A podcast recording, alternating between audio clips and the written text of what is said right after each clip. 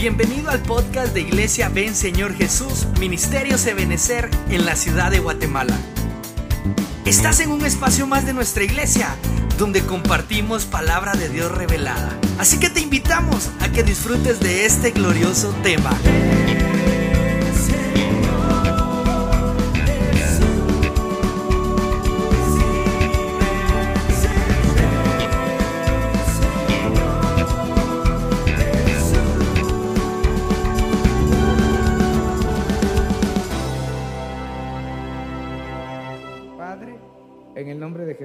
Esta noche te damos gracias por tu misericordia, por tu bondad. Nos acercamos al trono de la gracia y te pido que veas las peticiones de mis hermanos que han levantado sus manos en un acto de fe, Señor, sabiendo de dónde viene su auxilio. Ayúdalos, Señor, y envía el auxilio que ellos necesitan. Traigo este cuaderno con las peticiones de esta congregación y las personales, Señor. Te pido que por favor nos ayudes, Señor, a salir adelante, Padre. Bendice la vida de tu pueblo, la vida de mi esposa, sigue obrando en su vida, de mis hijos, Señor, y trae esta noche tu consejo, el consejo de Dios para la vida de tu pueblo y que podamos ser arropados en tu palabra. En el nombre poderoso de Jesús. Amén, amén y amén. Démosle una ofrenda de palmas al Señor. Aleluya. ¿Cuántos dan gloria a Dios, al Señor? Bueno, el servicio del martes estuvo hermoso, ¿verdad? Que hablamos respecto a las palabras que utilizamos en el servicio. Así que es un buen lugar para que las ponga en práctica. Amén. Yo quisiera hablar este tema, y es un tema familiar al cual hemos puesto por nombre equilibrio de la responsabilidad paternal. Y como bien sabe, hermano, nosotros cuando hemos enseñado, predicado, Siempre hemos procurado encajar cada, cada tema eh, en, las, en los tres grandes mundos que vivimos. Uno, el individual. Tú como persona eres un mundo entero con tus necesidades y con tus victorias también. El siguiente es la familia. La familia, el hogar, aquel, aquel que está detrás de la puerta. Cuando se cierra, solo los que están adentro saben lo que se vive, ¿verdad? Y aunque los que estén afuera digan, esa familia tan fea, pero como tienen a Cristo, adentro están bien bonitos, ¿verdad? Y los que a veces decimos dichosos esos, quizás adentro se están agarrando como perritos y gatos, ¿verdad? Entonces, primero individual, segundo familiar y tercero congregacional. Y yo tengo que buscar el equilibrio de la responsabilidad que tenemos uno como padres biológicos y como padres terrenales. Perdón, padres espirituales. Para eso nosotros debemos tener la conciencia. Yo voy a, enseñar esta noche con la ayuda del Espíritu Santo cómo, cómo se trabaja eso en el hogar, cómo se ve en la Biblia a nivel hogar. Aunque como decía el apóstol Pablo, ¿verdad? Cuando hablaba del matrimonio y concluye diciendo, y este misterio no lo digo de vosotros, sino de la iglesia, dice, ¿verdad? Pero debemos saber que, que cuando nosotros nos constituimos en padres, las hermanas en madres, realmente cuándo termina nuestra labor de padre y cuándo termina nuestra labor o la labor de una madre. ¿Hasta dónde puede llegar un padre y hasta dónde puede llegar una madre? Yo creo que eh, toda la vida vamos a ser padres. Una vez estén nuestros hijos, hermanas, toda la vida van a ser madres. Es decir, que hasta el día en que el Señor nos lleve a su presencia, o seamos arrebatados, aún ahí seguramente vamos a trasladar algunas recomendaciones de último momento, ¿verdad? Porque esa labor es extraordinaria. Y aunque entendemos a la luz de la palabra y lo hemos predicado, que cuando alguien tiene a sus hijos en su casa, bajo su techo, y están solteros, uno tiene una voz de mando sobre ellos, una voz de voto sobre ellos, y luego que ellos empiezan a hacer su vida, a formar su hogar, nuestra voz es como un consejo, como una alerta, como una guianza para nuestros muchachos. Pero la función siempre va a estar. Vea lo que dice el libro de Génesis capítulo 48, vamos a leer varios versículos. Dice, y los ojos de Israel estaban tan débiles por la vejez que no podían ver. Entonces José se los acercó y él los besó y los abrazó. Vea qué, qué, qué gesto más hermoso, ¿verdad? Este es José, este es Israel. Ya, fíjese que ya no le llaman Jacob, sino que cuando ya encuentra a José en Egipto, le vuelven a colocar su nombre Israel. Y dice que Israel ya estaba viejo, ya estaba débil, sus ojos estaban desgastados. Pero cuando le llevaron a sus nietos, él tuvo un gesto de cariño, un gesto de amor. Dice la escritura específicamente que los besó y los abrazó. Como que el orden de lo que la Biblia escribe es importante, ¿verdad? A veces hay familiares que lo único que hacen es abrazar y realmente el abrazo es el segundo paso. Primero debería ser el beso. Según lo que estamos leyendo, ¿verdad? Besó y los abrazó e Israel dijo a José, nunca esperaba ver tu rostro. Él había perdido toda esperanza por la mentira que le habían dado sus otros hijos. Y he aquí Dios me ha permitido ver también a tus hijos. Luego el versículo 15 y 16 dice, y bendijo a José y le dijo, el Dios delante de quien anduvieron mis padres, Abraham e Isaac, eh, el Dios que ha sido mi pastor toda mi vida hasta este día. Me encanta ese versículo, cómo él concluye en los últimos momentos de su vida, hermano no con una crítica, no con una palabra de desesperanza, no con palabras de cansancio ni de quejas, sino con palabras, hermano, de satisfacción, de saber que él, al igual que sus padres, Abraham e Isaac, tenían un Dios vivo, un Dios tan poderoso que se había constituido en su bondad como pastor para su vida. Eso es impresionante. Y no solamente un pastor que, que pastorea a alguien, sino que le envía a su ángel, que es el mismo Señor, y que lo ha guardado, lo ha rescatado de todo mal. Bendiga a estos muchachos, dice. Y viva en ellos mi nombre y el nombre de mis padres, Abraham e Isaac, y crezcan para ser multitudes en medio de la tierra. ¿Cuántos bendicen a sus hijos esta noche en el nombre de Jesús? Bendecimos a nuestros hijos y a nuestras generaciones, ¿verdad? Debe de haber una plena conciencia en todo hombre que uno fue llamado por Dios para bendecir a sus generaciones. Entonces, la pregunta es, por ejemplo, eh, ¿de en qué deberíamos preparar nosotros a nuestros hijos? Aquí vemos a un abuelo que bendice a su hijo, porque al primero que bendijo fue a José que ese es otro factor de, lugar importante. Porque hay abuelos, hermanos, que están peleando con sus hijos y dicen, no, yo, yo quiero a, a mis nietos y bendigo a mis nietos, pero no a mis hijos. Pero ese no es el principio bíblico. El principio bíblico es que Jacob o Israel, ¿verdad? Que es el mismo, bendijo primero a su hijo. Como que de alguna manera la Biblia nos enseña que siempre el hijo va a ser primero, antes que el nieto o los nietos. En cierta ocasión, hermano, yo oí a un siervo, hermano, que íntegro, y estaba en una conversación de preguntas y decía, ay, pastor o apóstol, le decían, es que uno ama a sus nietos como a, ni a los hijos. Y, y dijo, no, yo amo más a mis hijos. Primero son ellos. Ahorita ya me fui en contra de algunos, ¿verdad?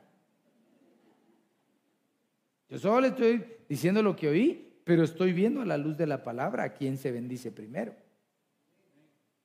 Entonces nosotros debemos amar a nuestros hijos y bendecir a nuestros hijos.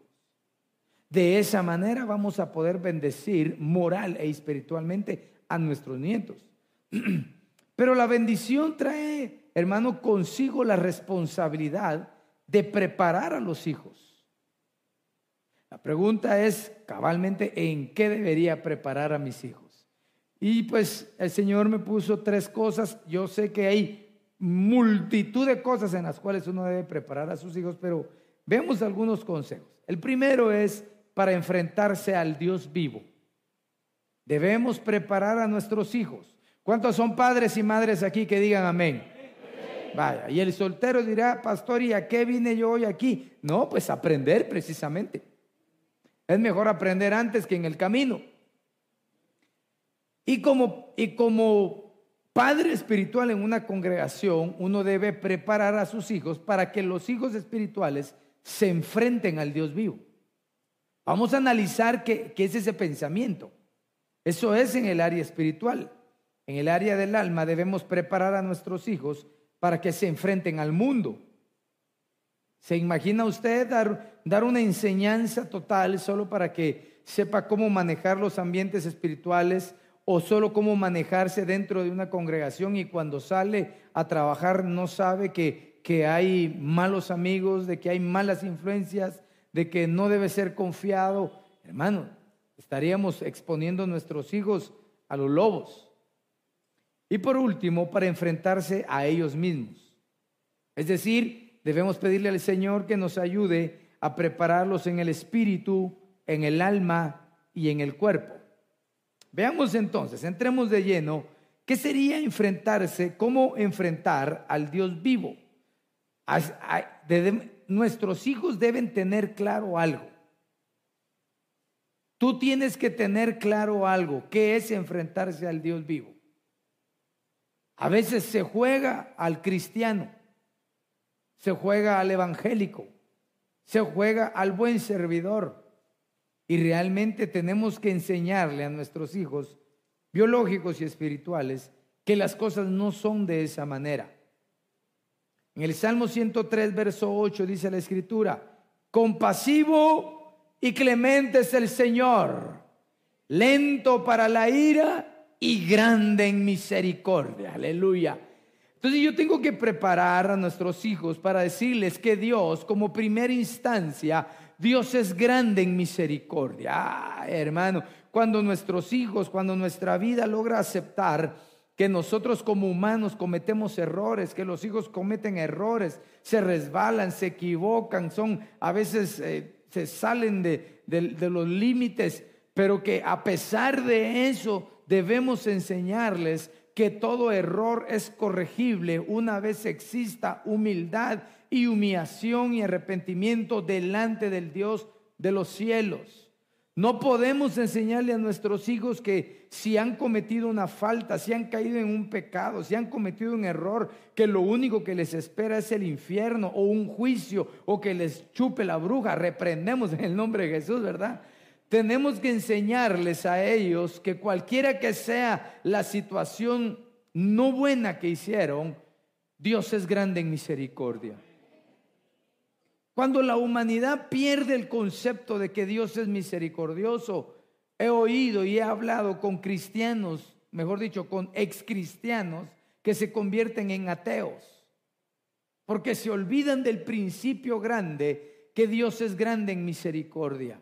Es decir, que Dios ama a aquel que habita en una condición miserable, aquel que se siente abandonado, aquel que le ha fallado a Dios, aquel que cometió un error garrafal con su familia, aquel que mintió, aquel que robó, aquel que hizo cosas deshonestas y que cree que Dios no lo puede perdonar. Yo le digo hoy a la luz de la palabra, Dios es grande en misericordia. Es decir, que es un Dios de oportunidades nuestros hijos y nosotros debemos comprender que podemos cometer errores, fallamos, cometemos faltas terribles, hermano, pero si nuestra conciencia o el enemigo nos hace creer que lo único que merecemos es la muerte, le estamos dando lugar al diablo, pero como creyentes no le vamos a dar lugar al diablo, le vamos a dar lugar a la palabra de Dios. Y ella me dice constantemente que mi Dios es compasivo, clemente, lento para la la ira y grande en misericordia. Si tú lo crees, dale una ofrenda de palmas fuertes al Señor. Aleluya. Que no se te olvide eso. Aunque nadie crea, quiera creer tu arrepentimiento, el más grande que conoce tu corazón y lo ve con sinceridad, Él va a ser compasivo contigo. Otra cosa que debe tener claro nuestros hijos a la hora de enseñarles a enfrentarlos con Dios es esto. Vamos a poner el punto de equilibrio. Deuteronomio capítulo 6, verso 15 dice la escritura, porque el Señor tu Dios, es decir, aquellos que son hijos de Dios, ¿cuántos son hijos de Dios? Que digan amén fuerte esta noche. Porque el Señor tu Dios que está en medio de ti es Dios celoso. No sea que se encienda la ira del Señor tu Dios contra ti y te borre de la faz de la tierra, Dios mío. Entonces, el otro versículo anterior decía que Dios me perdona en todo. Por supuesto, porque aún los celos del Señor operan en misericordia. Cuando nosotros oímos Dios es celoso, rápido piensa, el carnal y no los celos son malos, pues los celos de los hombres jamás se pueden comparar al celo santo de Dios, jamás. Si tú y yo queremos entender cómo Dios cela, hermano, no vamos, se nos va a fundir el cerebro, hermano, y hay que usarlo. El celo de Dios va dirigido a que si Dios te ha bendecido, a que si Dios te ha guardado, si Dios me ha ayudado, hermano, hay algo que, te hace a ti y a mí pertenencia de Dios. Yo no sé si, si así tú lo ves, pero yo así lo veo. Yo le pertenezco a Dios. Mis hijos le pertenecen a Dios. Ellos no se deben de mandar así solos. Ellos deben de saber de que Dios es el Señor de sus vidas. Y que no pueden caer, hermano, en una condición donde cometen un error y claman porque Dios es grande en misericordia y Dios los perdona y luego otra vez cometen el error y dice, ah, no, pero Dios es grande en misericordia y el pastor dice que es un Dios de oportunidades. Yo lo sé, hermano. ¿Cuántas veces Dios te ha perdonado, hermano? No sé, pero a mí me ha perdonado miles de veces. Pero hay algo que cambia en la vida del creyente y es el tipo de pecado, es el tipo de falta que se comete y la recurrencia con la que se comete. Hermano, no es posible que nosotros vengamos del, mundo y, que, en los el primer año, por ejemplo, ¿verdad? Todavía nos resbalamos con los mismos pecados de antes, mujeriego, borracho, fumador, hermano, eh, mentiroso, bueno, un montón de cosas. El primer año todavía tiene la cara de traficante. Pero ya conforme va pasando el tiempo, Dios va cambiando todo. Ya los pecados no pueden ser de esa misma índole. No puede ser, ¿verdad? Que sea el diácono, el servidor, el pastor. Y dice, no, hermano, es que usted sabe que la carne es débil. ¿Será que pueden orar por mí? Sí, ¿dónde está? Allá está en la esquina, en, en la cantina de la esquina. Reprendemos en primer lugar todo mal pensamiento, ¿verdad? En el nombre de Jesús. No puede ser eso. Pero hay muchos hijos de Dios que juegan con Dios. Y papá dice que Dios es misericordioso. Entonces, sigo pecando. momento. Debemos tener cuidado. Yo conozco un Dios clemente, compasivo, grande en misericordia, pero conozco un Dios que también tiene su forma de operar en juicio con sus hijos, cómo disciplinarlos. Si no seríamos como sin padres. La Biblia es un poco más agresiva, dice como bastardos, que no tienen padres que los corrijan. Tú tienes un padre que te corrige. Tenemos que enseñarle a nuestros hijos que tienen un padre, no solamente terrenal, sino un padre espiritual que los está observando en cada momento. Entonces, antes de salir del hijo, eh, eh, eh, hay un proverbio que no se me olvida, se lo enseñamos a nuestros hijos hace muchos años cuando estaban chiquitos. Proverbios 15:3, los ojos de Jehová están sobre los buenos y sobre los malos, observándolos. ¿Eh? Proverbios 15:3. Dios es celoso. Recuerden una ocasión, hermano, que, ay, como decía el apóstol Pablo, atribulados en todo, pero ayudados por el Señor. Y en esa ocasión yo no me recuerdo qué estaba pasando. Y yo estaba parado, hermano, al final de la congregación. Le estoy hablando hace unos 25 años tal vez. Y estaba, estaba hablando y sollozando. Decía, Señor, ¿por qué me pasa esto a mí, Señor? Si, si yo, y yo me estaba justificando, parecía el fariseo, ¿verdad, hermano? Pero yo, Señor, pero si yo me porto bien, Señor. Eh, mira aquel carnalote, Señor, y no le pasa nada. Dios mío, yo solo a veces pienso las cosas y ni he terminado de pensar y ya viene la disciplina. En eso estaba, hermano, cuando pasó la pastor. y me dijo, así dice el Señor, mi celo es el que te está consumiendo. Hermano, aquí me venían las lágrimas, me las chupé otra vez, hermano. ¿Qué me quiso dar a entender? Que me amaba. Mucho, mucho. Y que en la manera en la que Dios te ama, te, empiezas a toser. ¡Ey, ey, ey, ey, ey, ey! ¡Ay! Sí, sí, aquí. Empieza a voltear. ¡Ey, ey, ey, ey, ey! Y miras a otro boca abierta, va a guanaquear para arriba y para abajo, hermano, y no le pasa nada. ¿Tendrá que ver eso con el sol? Por supuesto. Entonces, si Dios te trata así, no te quejes, es porque Dios te ama en gran manera. En gran manera. Hay que enseñarle a nuestros hijos. Te, vas a enfrentar a Dios. Dios es clemente, compasivo, grande en misericordia. Pero no se te olvide, Dios es celoso. Este otro, Hebreos 11:6. Pero sin fe es imposible agradar a Dios porque es necesario que el que a Dios se acerca crea que le hay y que es galardonador de los que le buscan. Aleluya. Es algo que debemos enseñarle a nuestros hijos. A veces el hijo, hermano, a todos nos pasa etapas arriba y etapas abajo espiritualmente. No, yo no quiero hacer nada, no, yo no quiero ir a la iglesia, no, yo no quiero servir, me hacen cara, no me ponen y empiezan a hablar y hablar y hablar y hablar. tranquilos, tranquilos, tranquilos mis hijos. Quiero recordarles algo. Dios galardona al que le busca. Aquí no está hablando que Dios galardona al que, al que, al que trabaja más. Dios galardona al que lo busca. Es decir, que si tú vienes con un corazón dispuesto a hacer, por ejemplo, los servidores, su servicio, y las ovejas que vienen a oír la palabra, vienen a buscar al Señor de corazón, entonces Dios, Dios, Dios se compromete a galardonar tu vida. Nada queda en el olvido de, Dios. El Dios no se olvida de las cosas que Él tiene como paga para tu vida.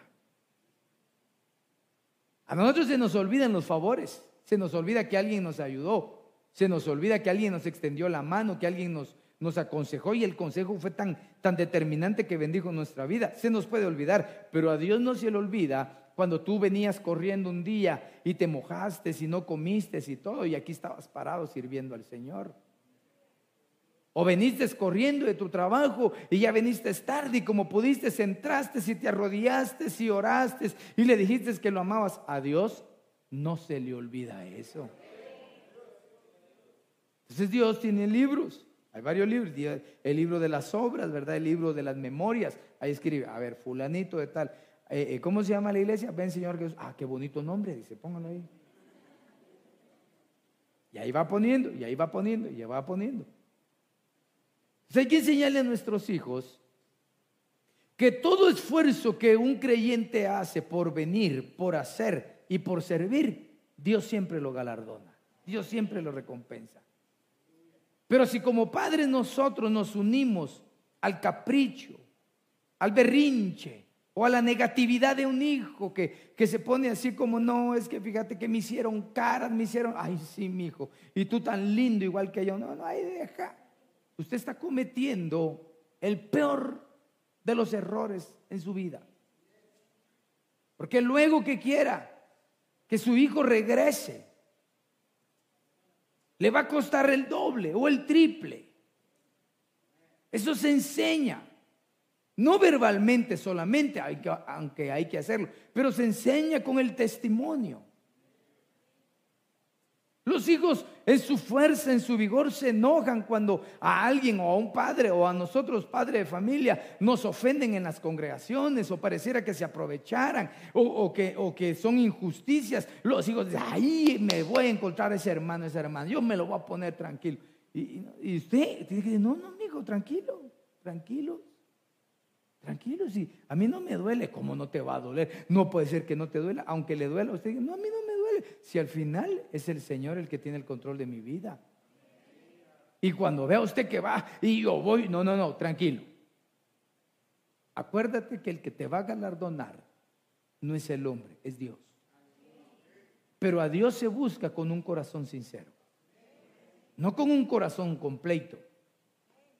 No se viene a la congregación, no se viene a servir con un corazón peleado. Porque entonces todo lo que hagamos no lo vamos a sembrar con la semilla adecuada, sino que vamos a sembrar y con el pie vamos a quitar la tierra y no va a poder dar fruto. Así que, recuerden, Dios es un Dios galardonador. Que nunca se nos olvide, mis amados hermanos. El siguiente, ¿para qué podemos preparar a nuestros hijos? Es para enfrentarse al mundo. Estamos, estamos hablando que esto afecta al alma. ¿Qué debe tener claro nuestros hijos? ¿Qué deben tener claro todos nosotros? Evangelio de Juan capítulo 17, verso 14 dice la Biblia, yo les he dado tu palabra y el mundo los aborreció porque no son del mundo, como tampoco yo soy del mundo, dijo el Señor. Entonces hay que, hay que enseñarles que ellos no son de este mundo, no son extraterrestres como E.T., ¿verdad? Nosotros tenemos un, lugar diferente, una morada diferente. ¡Hala, papá! Mire, yo sé que más de alguno aquí le ha pasado cuando sus hijos empiezan a crecer, sobre todo cuando las niñas, ¿verdad? Ya llegan a 15 años o los hijos llegan a 15 años, aunque a los hijos no, no se les pone vestido, ¿verdad? Pero, pero los hijos empiezan a tener amiguitas de 15 años y entonces todas las amiguitas que no son cristianas hacen la fiesta y todos los patojos dicen, yo quiero fiesta. Es más, yo voy a ser el chambelán number one. Y papá y mamá, pero mira, ¿por qué no me dejan? Porque yo quiero ir a la fiesta. Mira, te prometo que no voy a bailar tanto. Todos mis amigos van, todas mis amigas van y vienen. Mira que ya tengo 15 años, ya déjame poner pestañas postizas, uñas postizas y un novio postizo de repente también, ¿verdad? Y empiezan a pedir esas cosas Debemos enseñarle, mire qué tarea, mire qué tarea. Para que se enfrenten al mundo hay que enseñarles que no son de este mundo. Que definitivamente las cosas, nosotros vamos para allá y el mundo viene en contra de nosotros. Que hay formas, costumbres, hábitos del mundo que no son eh, eh, los que nosotros como creyentes deberíamos avalar en la familia. El tiempo pasa, hermano, el tiempo pasa. Y cualquiera podría decir de los que estamos aquí reunidos, el pastor no sabe, pero yo cuando tenía 15, yo sí me escabullía, mire, y aquí estoy sirviendo al Señor. Bueno, gracias a Dios, ¿verdad? Pero no sé cuánto tiempo, cuántas bendiciones también perdiste. Porque mira, Dios, Dios no es injusto, hermano. ¿Me escuchó? Dios no es injusto. Yo he visto a muchos de ustedes y a mis hijos también llorar por tenerse que abstener de algo que quieren hacer, pero que no lo hacen sencillamente por obediencia.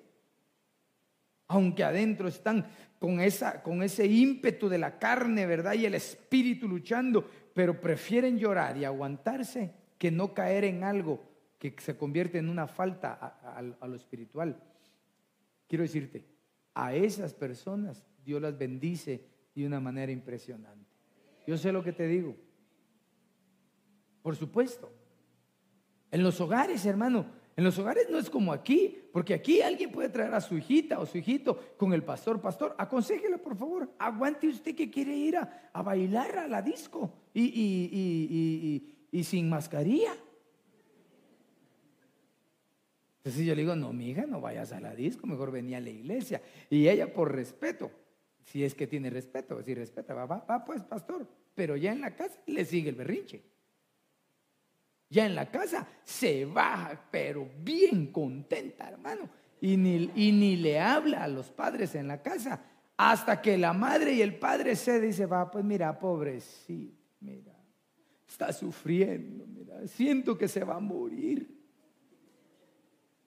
Anda pues, pero, pero, no le vayas a decir a nadie. ahí se va la patoja, ¿verdad?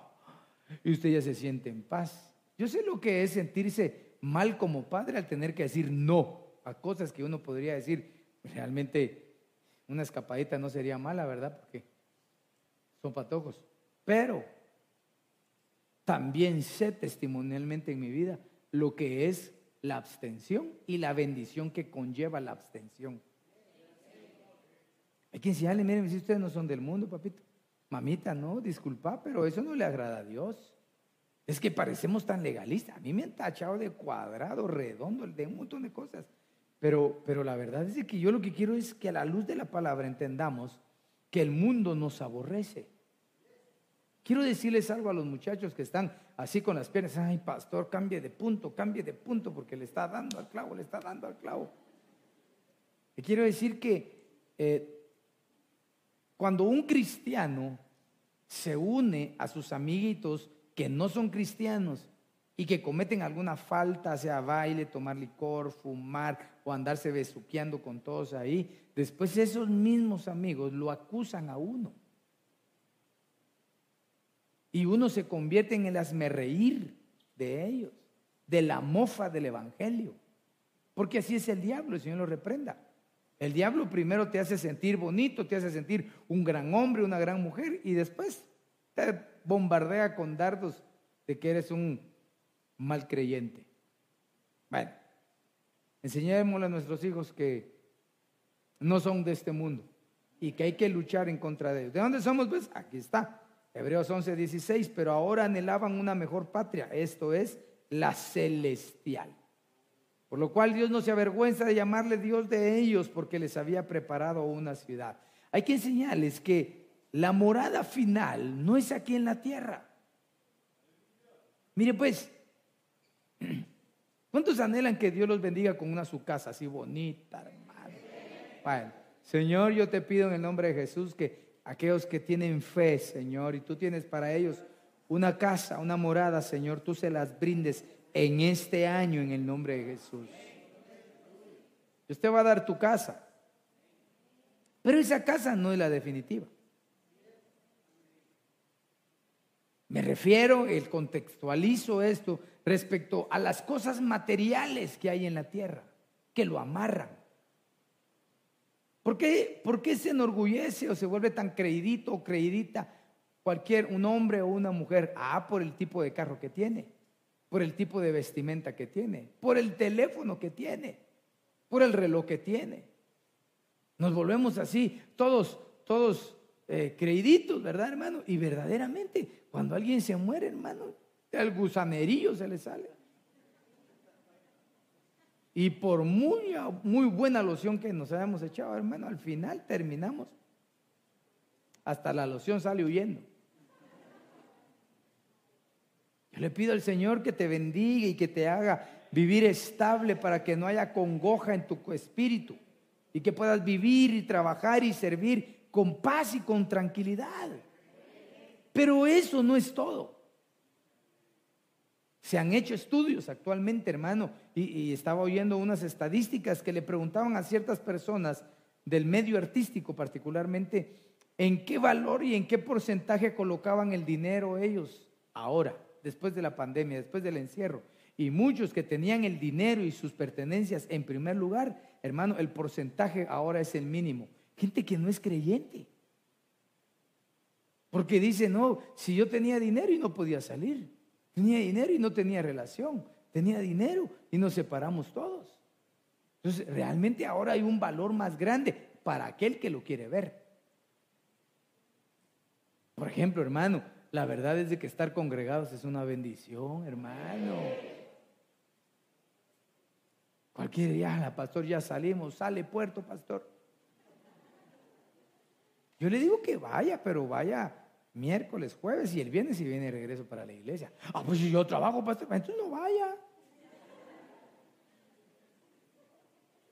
¿A qué le damos más valor ahora? ¿A qué le dan más valor ahora? Teníamos carro. ¿Cuánto tiempo pasó el carro parqueado, hermano? Y como la gasolina estaba barato, fuleado. Y cuando fuimos a ver, medio tanque se evaporó todo, hermano, estar parado. Impresionante tener lo material y no poder usarlo. Te estaban pagando, dice, eh, ahora quiero salir, te agarra la policía. No salías. Te das cuenta que todo lo material dejó de perder el, el valor para aquellos que empezaron a entender que aquí en la tierra no es su morada final. Hermano, o, puede, puede haber personas, ¿verdad? O hermanos que están en una escasez ahorita, que la están viendo difícil. Oramos para que el Señor los ayude y les provea y que puedan salir adelante. Pero no, pero no, no lloren tan amargamente como que se les hubiera acabado el mundo. No, no, no. Lloremos cuando ya no sintamos la presencia de Dios. Lloremos y sintamos, hermano, un arrepentimiento genuino cuando ya no sintamos el temor a Jehová con las cosas que hacemos. Ahí sí. Debemos hacerles entender a los muchachos, hermano, que lo más importante en una familia es la comunión, en que yo te amo, que yo pienso, que yo estoy contigo, que yo invierto tiempo contigo. Eso es importante. Porque cuánta gente, cuánta familia, hermano, se mata cuando se mueren los padres por una cama vieja, hermano. Le darán valor a lo material en lugar de darle valor a lo eterno, hermano. Que el Señor traiga paz sobre tu vida. Esa es una gran riqueza. La paz, la salud, el bienestar. Hay que enseñarles a que no amen tanto lo terrenal, que lo cuiden, que lo aprecien, que lo sepan administrar, pero que no sean materialistas. Oh, este es importante. Primera de Pedro 3:15 dice, si no santificad al Señor Dios en vuestros corazones y estad siempre preparados para responder. Dijera algún hijo malcriado, ¿ya vio pastor? Hay que ser contestón. No, ahí no dice contestón. Hay que responder con mansedumbre. Debemos enseñarle a nuestros hijos que se deben de preparar para defenderse en este mundo. Qué triste es a veces, hermano, ver hijos creyentes espirituales que danzan bien, cantan bien, silban bien, leen bien la Biblia, hermano, pero no pueden trabajar en la calle. No tienen capacidades.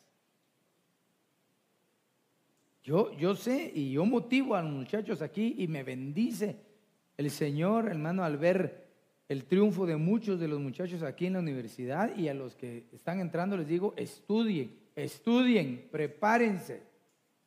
Bueno, pastor, ¿me preparo en la Biblia o me preparo en lo secular? Ya te hablé todo de la Biblia, pero ahorita te estoy hablando de lo secular. Tarde o temprano, la vida te va a probar. Por ejemplo, en el encierro, fuimos probados en todo, en todo.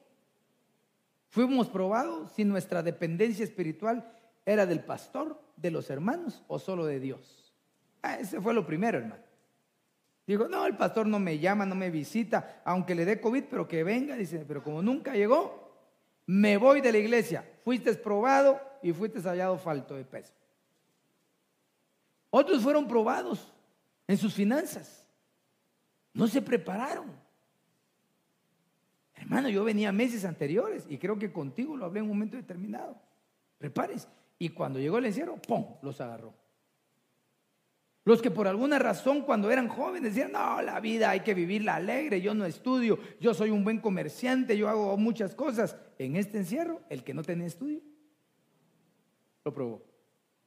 Y así, y no, oigan, oiga, quiero aclarar esto, no porque no tenga estudio no es aceptado, no, no, no, no. Conozco gente que no tiene estudios, hermano, y que realmente tiene unas capacidades de parte de Dios impresionantes y con una cultura mejor que la de un estudiado, porque hay universitarios, como dijo una señora, usted pasó por la universidad, pero no se quedó en ella, dice, ¿verdad? Yo quiero que entendamos que nuestros hijos deben de tener las, eh, eh, una, una, una, preparación integral.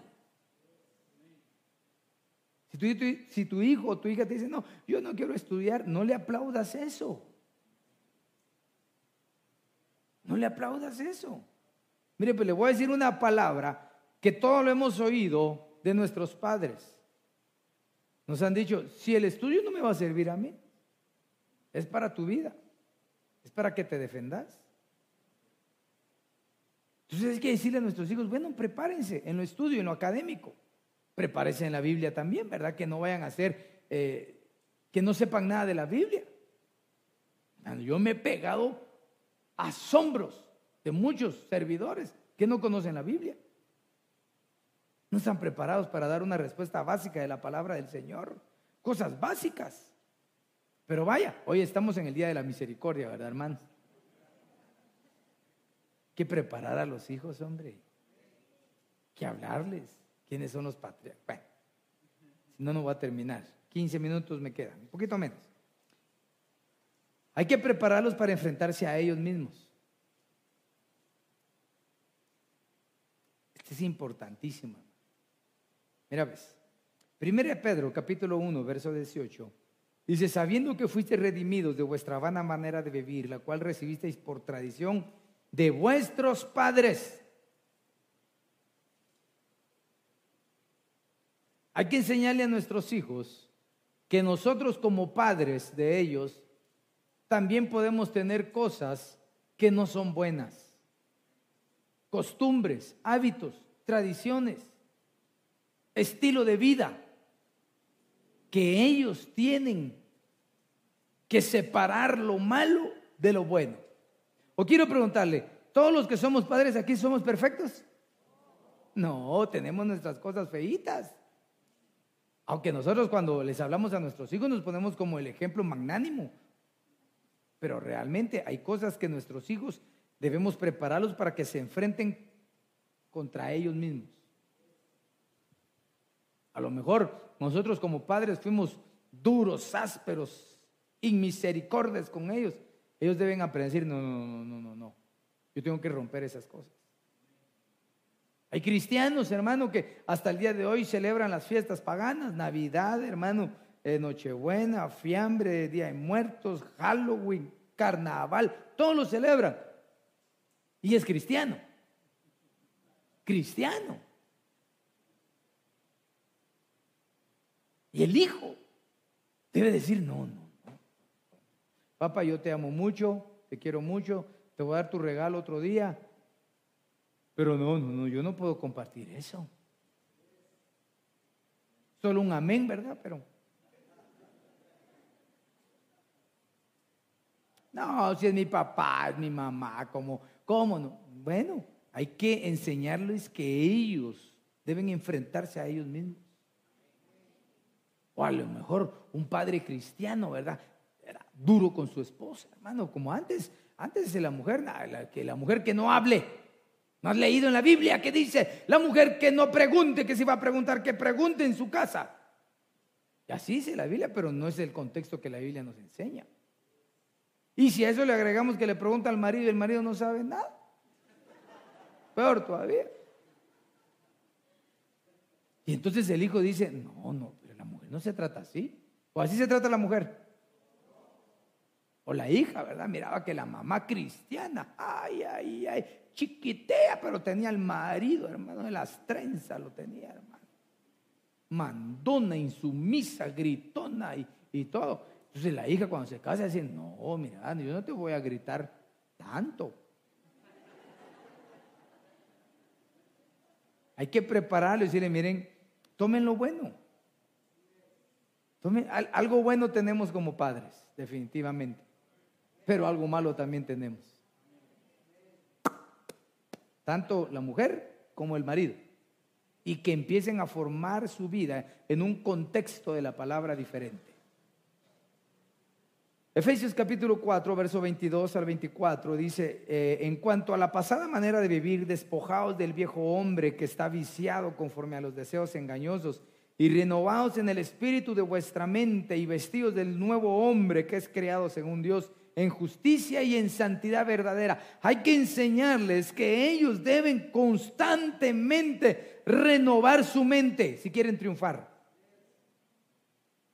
Sobre todo en este mundo, en, esta época, en este sistema que se está viviendo, que los hijos, hermano, como que se les bloqueó el hámster interno, hermano. Ellos tienen que renovar su mente. Tienen que cambiar su manera de pensar, no humana, sino por el Espíritu. Se tienen que enfrentar contra ellos mismos. Porque mire, pues, mire, nosotros, cada uno es el número 15 de su familia. Están los bisabuelos, los abuelos y los papás. De cada uno forman 14 personas y el número 15 es uno. O sea que genéticamente tenemos de 14 personas genes, cromosomas, hábitos, cualidades, virtudes, mañas y de tantas cosas. Y si no renuevan nuestros hijos sus pensamientos, no van a poder florecer. ¿Cómo así, pastor? Bueno, yo le conté la historia de aquellos aldeanos, ¿verdad, hermano? ¿Cuál es el pensamiento del aldeano, verdad? Llegó un, un, misionero, ¿verdad? Una aldea de esas, de, allá de, las Amazonas, donde todavía la gente está desnuda, hermano. Y, e, y, logró entablar, aprendió el lenguaje, la lengua de los, de los nativos de ahí. Y todos los días dice que él llegaba a tomarse té, ¿verdad? Le llevó té al, al jefe de la tribu y ya el jefe de la tribu tomaba el té con el dedito parado, ¿sí? Y un día platicando, le contó este misionero que del país donde él venía, que era los Estados Unidos, había una temporada del año que había tanto frío que el agua se convertía en hielo y que la gente podía caminar sobre el agua. Terminaron su té y al día siguiente que llegaron ya no dejaron entrar al misionero a hablar con el jefe de la tribu. Entonces él preguntó, pero ¿y por qué no me dejan hablar si ya somos amigos? No, dice, porque él dice que usted es un mentiroso y un engañador, que es imposible caminar sobre el agua, y menos aún que se convierta en hielo. Así que es un engañador. Y váyase aquí, si no, no lo vamos a comerle. ¿Es posible que se convierta el agua en hielo? Alay me dice amén, ¿verdad que sí, verdad? que si no. ¿Qué tenía que hacer el, jefe de la tribu? Renovar su mente. Una vista más periférica. A veces le enseñamos a nuestros hijos, ah, no, por aquí, aquí, aquí nada más. Así es la vida y no hay otra forma. Mentira, siempre hay una vista panorámica en el Señor. Pero tienen que renovar su mente, tienen que ser, miren, nuestros hijos tienen que ser más vivos que uno, hermano. No, no puede ser que nuestros hijos todavía ya tienen 20 años y uno todavía les está enseñando a sumar y a multiplicar. Yo recuerdo, hermano, cuando el Señor nos permitió empezar la congregación, yo estuve por muchos años en, servidores y yo miraba el sonido, o sea que yo era el máster, yo era el ingeniero de sonido, decía yo, ¿verdad, hermano? Y yo ponía cara, y cuando empezamos la iglesia, Isaac no podía, hermano, ni conectarse él mismo en la iglesia, hermano menos conectar los cables. Nada, en cero. Ahí yo le decía, quítate de aquí, le decía yo. Hasta que estudió la ingeniería en la universidad, ¿verdad? Ahora yo no sé nada, hermano. Nada de lo que usa. Ayer estaba en la noche estudiando con mi hermano cómo iban a hacer las conexiones y todo. Ya mejor me fui a acostar, hermano. Tenía a ver, me dijo. Y empezó ahí, que sé quién mira aquí. Ahí te lo dejo, le dije yo a mi hermano, me voy, le dije Que tus hijos y mis hijos renueven sus pensamientos, hermano. Y tengan virtudes y capacidades superiores a las nuestras. No tiene por qué enojarnos a nosotros. ¿Cómo va a ser eso que un padre se enoje porque el hijo es más vivo que uno? Hay padres así, tonto. Ay, perdón, hay padres así, ¿verdad? Bueno, sigamos mejor.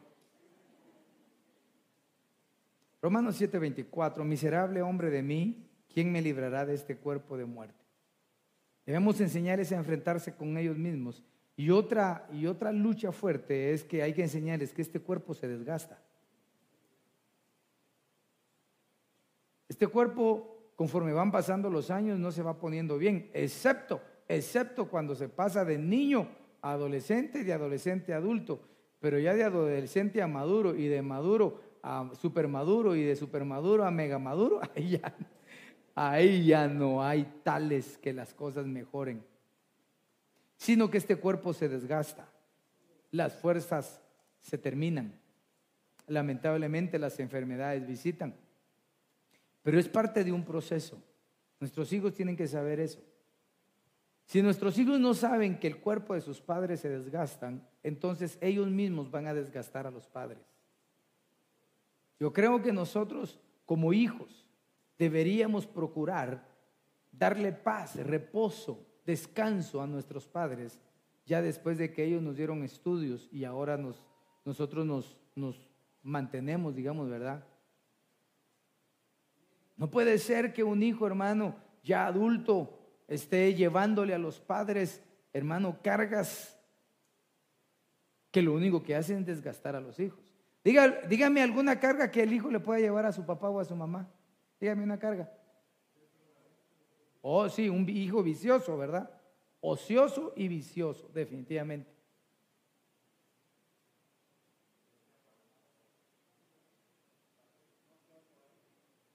Que esté apartado de los caminos del Señor. ¿Algo más?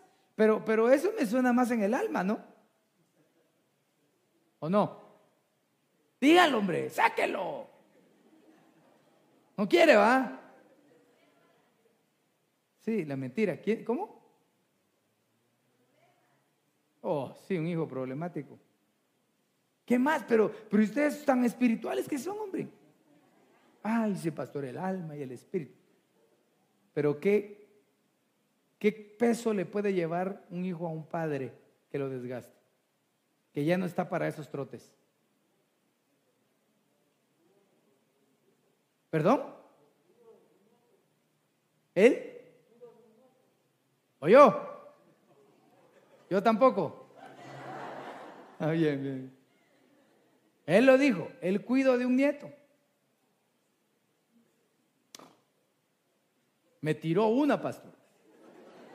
Ya está la segunda. Sin lugar a duda, los nietos han de ser una gran bendición, por supuesto. Oh. Yo cuando tenga el mío, a mí me encantaba cargar a mis hijos, siempre. Y aunque la gente no lo cargue porque va a llorar, que, que llore y lo cargo. Para mí ese no era problema, realmente amaba cargarlos. Seguramente voy a amar a cargar a mis, a nietos. Pero muy diferente es, hermano, que, que alguien le lleve la carga total a que te visiten, a que te amen, a que sea una alegría, un regocijo, un fin de semana, una semana, un mes ahí, hermano. El nieto le da vuelta a la casa y a los abuelos, hermano. Pero ya que te lo dé, que, que, lo dejen, va, ahí lo cuida, pues. Yo me voy a ir con mis amigos, ahí regreso. Ni dinero le da. Desobligados. No, hombre, no, hombre. El cuerpo se desgasta. Yo he visto abuelitas y abuelitos, que Dios bendiga a los abuelitos, porque tan lindos los abuelitos, ¿verdad? Por eso el primer versículo era de un abuelito, ¿verdad? Israel. Besó y abrazó a sus nietos. Porque ese eso debe ser algo hermoso. Pero los hijos deben entender que la Biblia nos enseña que todos debemos trabajar cuántos días. Seis días trabajaráis y el séptimo día vamos a reposar. Entonces yo creo que como padres, aquellos padres que hemos procurado desarrollar la tarea paternal, dándole estudio, trabajo, casa y todo, es como haber trabajado seis días y nos tiene que llegar el día séptimo para reposar. Pastor, entonces cuídeme usted a mis hijos porque no tengo quien me los cuide. Yo solo estoy hablando, ¿verdad? Solo estoy aconsejando. Y eso que yo, a mí me criaron mis abuelos. A mí yo, mi, padre murió, mi mamá se fue a trabajar y a mí yo crecí con mis abuelos, mi papá y mi mamá, mis abuelitos. Para mí no eran abuelos, eran mis padres. Pero yo nunca molestaba a mi madre con mis hijos.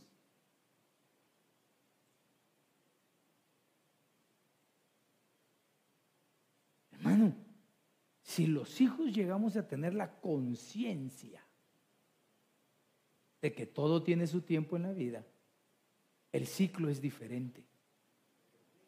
Por eso yo motivo a las mujeres que aprendan a manejar carro.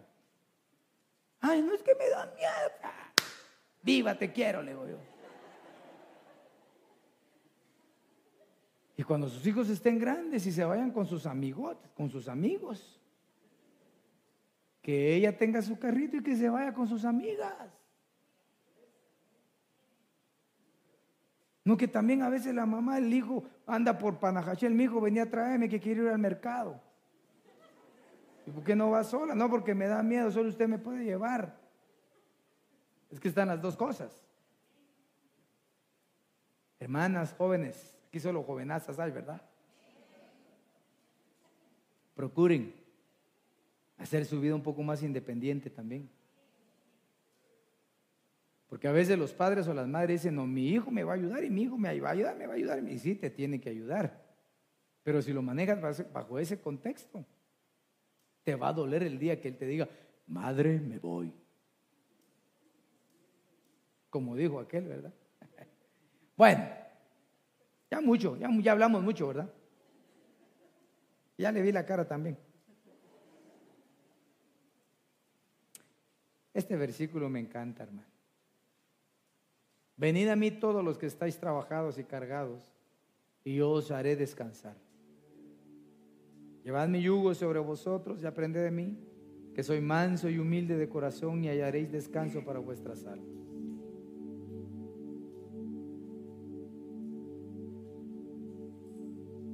Cuando el Señor en su bondad abrió mis ojos para abrir mi corazón a Él, este fue el versículo que utilizó el profeta ese día.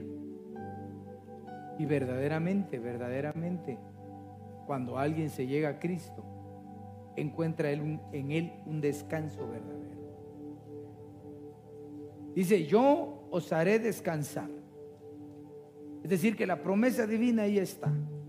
Como padres, hay muchos que están empezando en su vida de padres porque sus hijos están pequeños, requieren más, más fuerza, más desvelo, más ir, venir, más trabajo. Pero también hay padres que tienen hijos que ya están grandes. Hombres y mujeres que ya son de, de la edad avanzada, como le llaman, y que aún siguen en los menesteres de cuido. Yo creo que los hijos deben darle la oportunidad que ellos también descansen, que ellos disfruten un momento se es padre, se es abuelo, pero no debería de ser lo mismo. En el sentido, en el sentido propio de la gran responsabilidad. Como le digo, no estoy cortando con una tijera a todos, porque el primer cortado sería yo, porque ya le expliqué cómo crecí. Sé y dice, dicen los, los estudiosos del alma, que cuando un muchacho o una señorita crece apegado a los abuelos, es una persona eh, de, mejor carácter, es una persona más noble. Yo digo de veras, entonces ya sé por qué mi hermano es así. Digo Los abuelos, la incidencia de los abuelos es una gran bendición en la vida de los nietos, una gran bendición. Pero los hijos debemos tener el cuidado de no sobrecargarlos a ellos. Amén. Hay que enseñarles, hay que aprender a nuestra familia que se enfrente con Dios, que se enfrente al mundo y que se enfrenten con ellos mismos. Y que seamos responsables. Y entonces acercamos al Dios que nos puede dar descanso. Y luego Él nos dice, tomen mi yugo, lleven mi yugo vosotros. Entonces ya esa es labor nuestra en el camino del Evangelio, cuando cedemos nuestra voluntad, nos dejamos poner el yugo del Señor. Y ese yugo es fácil, es ligera su carga. ¿Cómo será físicamente? No sé, pero sé verdaderamente, hermano, que ese yugo, el de Cristo sobre nosotros, nos hace tener una mejor forma de vida. Y ahora en estos tiempos que estamos viviendo, creo que deberíamos aprender a tener más empatía entre la familia, ser más misericordiosos y disfrutar cada instante. Vuelvo a la carga. El dinero no lo es todo. Es el momento que nosotros podemos propiciar para los nuestros. Ponte de pie y vamos a orar. Y vamos a bendecir a nuestra familia esta noche.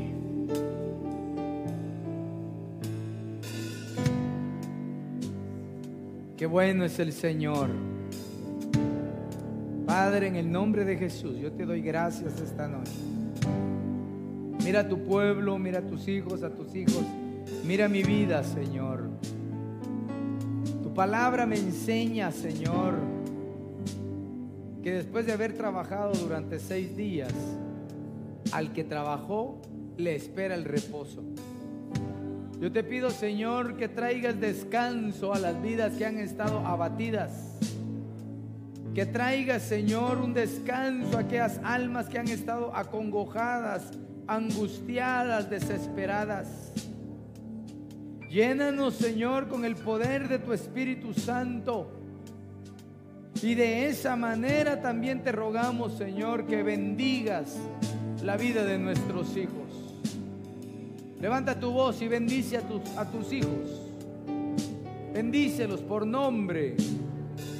En el nombre de Jesús bendecimos a nuestros hijos. Yo bendigo a Daniel, Isaac y a Ami Raquel. Señor, los bendigo. En el nombre de Jesús, como hijos biológicos, sean bendecidos sus cuerpos, sus mentes, su espíritu. Que sean arropados con tus bendiciones. Y que partan sus éxitos sobre nosotros para arriba. Que no sean cola, sino sean cabeza. Que no pidan prestado, sino que presten. Que no busquen ser vistos ellos, sino que anhelen que tú seas visto en ellos, Señor. Y así, Padre, bendecimos a nuestras generaciones. Aún si no te has casado, bendice tus generaciones. Padre, bendecimos nuestras generaciones, nietos, bisnietos, tataranietos, Señor, hasta donde tú así lo determines. Levantamos nuestra voz para declarar que somos una familia de creyentes nacidos de nuevo y que nuestras generaciones habitarán bajo el abrigo del Dios Altísimo, cuyo nombre es Jehová de los ejércitos. No temeremos mal alguno, porque tú nos acompañas. Tu vara y tu callado nos endereza, Señor. Y bajo tu sombra moraremos confiadamente. Y así, Padre, bendigo a nuestros hijos espirituales a cada uno, Señor, de aquellos, Señor, que nos has dado el privilegio, Señor, de cubrirlo. Los bendecimos en el nombre de Jesús. Que tu bendición sea sobre sus cabezas, sobre sus hogares, Señor. Hazlos fructíferos y felices. Bendecimos, Padre, nuestro cónyuge en el nombre de Jesús. Que sea bendecida la vida que nos acompaña de una manera poderosa. Bendecimos a nuestros padres, Señor, en el nombre de Jesús. Gracias por esos instrumentos de bendición para nuestra vida. En el nombre de Jesús. Haz familias poderosas. Familias íntegras. Familias que te amen que te sirva, que tengan convicciones firmes y fuertes. Ah, qué hermosa alabanza, Padre. Bendecimos a tu pueblo, lo enviamos con paz, con bendición a sus hogares. Bendice sus hijos y sus hijas, Señor. Y ayúdanos que esta palabra que hemos recibido esta noche la podamos poner por obra en nuestra casa nombre poderoso de Jesús. Amén, amén y amén. Y el pueblo del Señor dice... Esperamos que este tema haya sido de bendición para tu vida. No olvides seguirnos en nuestras redes sociales como Iglesia de Cristo, Ven Señor Jesús, Ministerios Ebenecer. Recuerda, todo tiene solución. Hasta la próxima. Bendiciones.